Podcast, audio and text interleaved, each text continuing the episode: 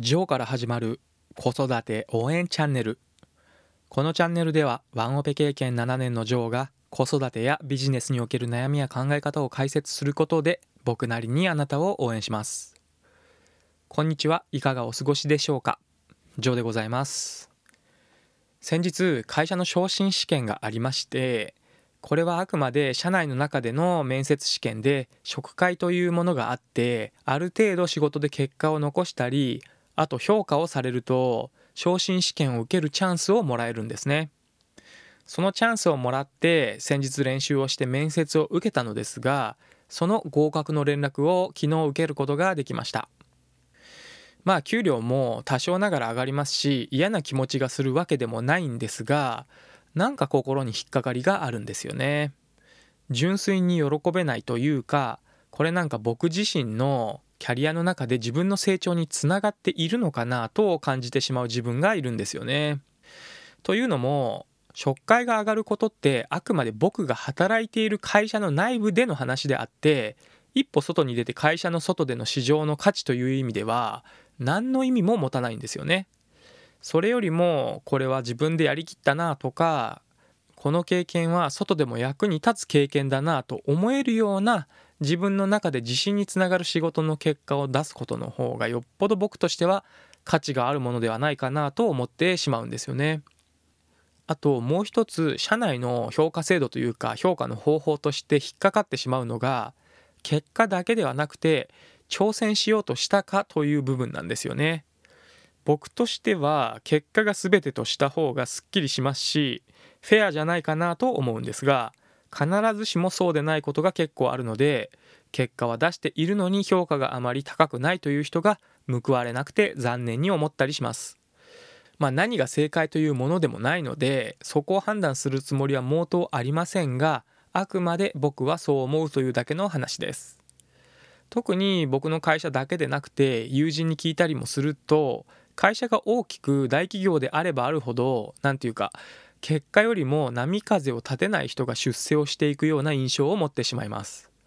おそらく上の人はそのような人の方が扱いやすいというか自分が結果を出すためにサポートをしてくれるという面が多いので上に引っ張られやすいのかななんて思ったりもしてしまいます。とは言ってもこの出世というものも給料も上がるでしょうし本人がやりがいを感じているのであれば全く否定はしませんしむしろそれを楽しめている本人は幸せだろうなと羨ましかったりもします。なぜかというと僕が全くそこの魅力を感じられていないからなんですね。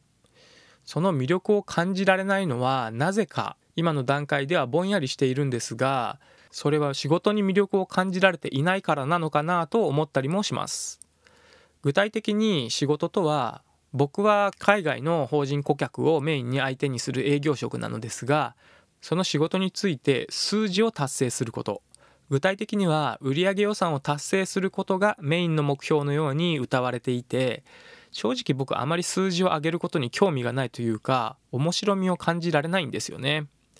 それよりも顧客に対して問題を解決できるような技術的な提案をしてその教育を行うことでお客さんが笑顔になって感謝してくれる。喜んでくれるという方がむしろやりがいを感じられるタイプなのでその満足感を得られるような仕事をしたいなと考えています。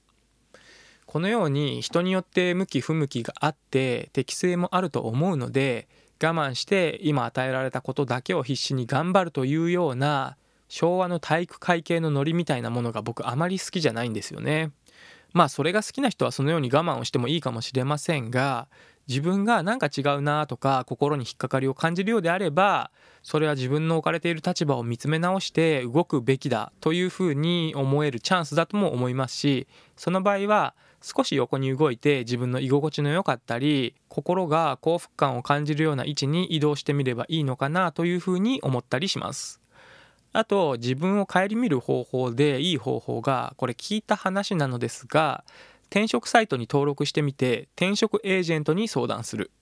絶対に転職すると決めていなくても転職を検討したりあとエージェントに相談することって自分の会社の外での市場の価値というものがよくわかるみたいなんですよね。その相談の中で自分の強みであったりあとは自分で認識できていなかった部分が意外に強みであることがわかるようです。一方で自分の不足している部分補う必要がありそうな点も認識できるという意味でも転職エージェントに相談するというのは自分を棚卸しするという点でうまく使えるのかなと思います。またあとはご存知の方も多いかもしれませんが自分の会社の外の人たちが集まるコミュニティに所属する。子どものつながりで近所の親たちとのつながりを意識的に持つでもいいですし一方で今流行りの自分の尊敬する人好きな人が運営するオンラインサロンに所属してみてその活動に参加するというのもとても有効な方法かと思います。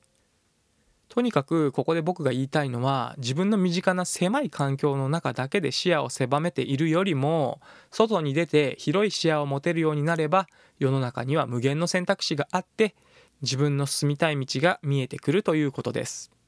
迷うこともあると思いますが自分の心の声に従って進むことで後悔せずに済みますし仮に道を間違えたとしたら軌道修正をすればいいだけなんですね。共に自分の進みたい道を進むという人生を選択していきましょう。ということで自分の棚卸しキャリアを見つめるという話をそろそろ終了しようと思います。今日も一日素敵な時間をお過ごしください。概要欄に Twitter やブログのリンクも貼っていますので遊びに来てくれると嬉しいです。それではまた次回の放送でお会いしましょう。最後まで聞いていただきありがとうございました。じゃあまたね